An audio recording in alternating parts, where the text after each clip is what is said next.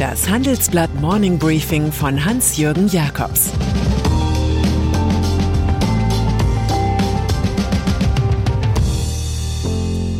Guten Morgen allerseits. Heute ist Dienstag, der 22. Februar. Und das sind unsere Themen.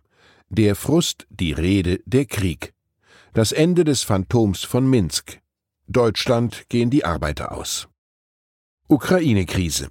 Für Psychologen ist Wladimir Putin ein gutes Beispiel für die Theorie, wonach aus Frustration Aggression entsteht. Und so präsentiert sich Russlands Staatspräsident als Krieger im Kreml. Die Choreografie der letzten Tage mündete in einer Drohansprache. Die Ukraine habe nie eine echte Staatlichkeit gehabt, so Putin. Sie sei durch Lenin geschaffen worden und heute im Griff von Radikalen und Nationalisten, heruntergewirtschaftet von Oligarchen. Das alles unter den Kuratoren des Westens. Diesem Putinismus fällt es leicht, die ostukrainischen Regionen Luhansk und Donetsk als unabhängige Volksrepubliken anzuerkennen und gleich einen Friedensvertrag mit ihnen zu schließen. Wenig später kommandierte Putin den Einmarsch von Truppen. Die NATO habe auf Moskaus Sorgen gespuckt. So klingt der Frust eines politischen Underdogs. Nun gehört Aggressor Putin in die Reihe historischer Kriegstreiber. Sanktionen. Kriegszustände verändern Emotionen und Identitäten. Im wirtschaftlich angeschlagenen Russland erweckt die Heim ins Reich Strategie Nationalstolz. Das stärkt den ersten Mann im Staat, der sich selbst in alle Ewigkeit als Präsident eingesetzt hat. Aber auch im Westen führt das Drama Donbass zur Solidarisierung.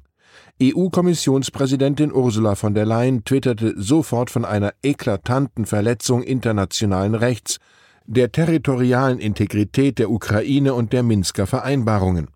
EU-Ratspräsident Charles Michel sagte, die Union wird mit Sanktionen gegen diejenigen reagieren, die an diesem rechtswidrigen Vorgehen beteiligt sind. Nord Stream 2 wäre damit eine Röhrenruine auf dem Meeresgrund. Sanktionen gegen Putins Oligarchie wären unvermeidlich. Joe Biden stellt bereits Investitionen, Handel und Finanzierungen rund um Donetsk und Luhansk unter Strafe. Bundesaußenministerin Annalena Baerbock kritisierte den eklatanten Bruch des Völkerrechts. Minsker Abkommen.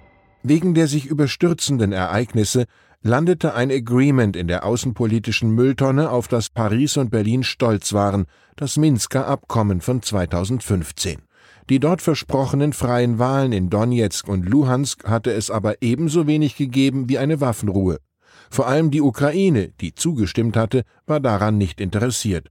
Und die Deutschen und Franzosen hatten einen Fahrplan zum Frieden verhandelt, ohne echten Einfluss darauf zu haben, ihn auch umzusetzen. Minsk wurde zum Phantom, das erst mit der putinschen Eskalationspolitik wieder auftauchte.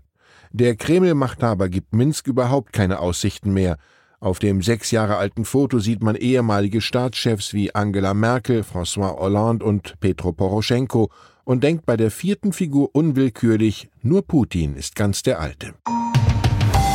Arbeitskräftemangel. Bisher hieß es, nur Hochqualifizierte fehlen im Land, ein Green Pass für talentierte Einwanderer sei nötig. Nun zeigt sich die Selbsttäuschung. Deutschland hat ein Arbeitskräfteproblem.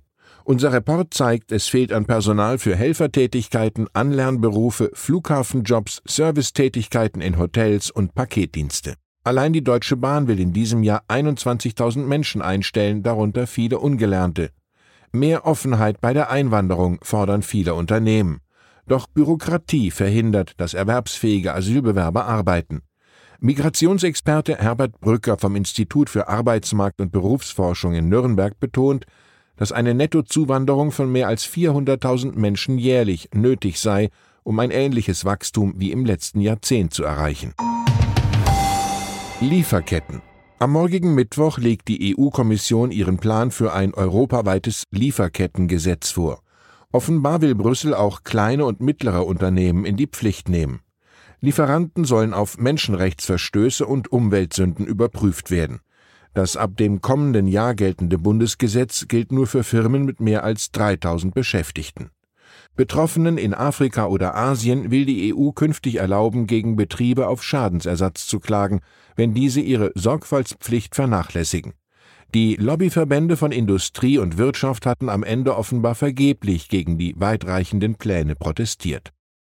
Und dann sind da noch Schriftforscher. Sie haben mit Hilfe künstlicher Intelligenz zwei Geheimnisse gelüftet. Zum einen identifizierten sie zwei bisher anonyme Schöpfer der rechtsextremen Verschwörungsbewegung QAnon. Zwei Forschergruppen stießen bei der Analyse der Plattform 4chan auf die digitalen Fingerabdrücke des US-Amerikaners Ron Watkins und den Südafrikaner Paul Ferber. Das zweite Rätsel betrifft den Schriftsteller Charles Dickens. Als er vor über 150 Jahren starb, hinterließ er Texte in einer höchst eigenwilligen Steno-Schreibschrift. Den Geheimcode nannte Dickens selbst The Devil's Handwriting. Nun wurde bekannt, dass er in einem chiffrierten Brief mit den Verantwortlichen der Londoner Times im Streit lag. Die Zeitung hatte die Anzeige für Dickens neue Zeitschrift All the Year Round rundweg abgelehnt. Ich wünsche Ihnen einen erfolgreichen Tag. Es grüßt Sie herzlich Ihr Hans-Jürgen Jakobs. Das war das Handelsblatt Morning Briefing von Hans-Jürgen Jakobs, gesprochen von Peter Hofmann.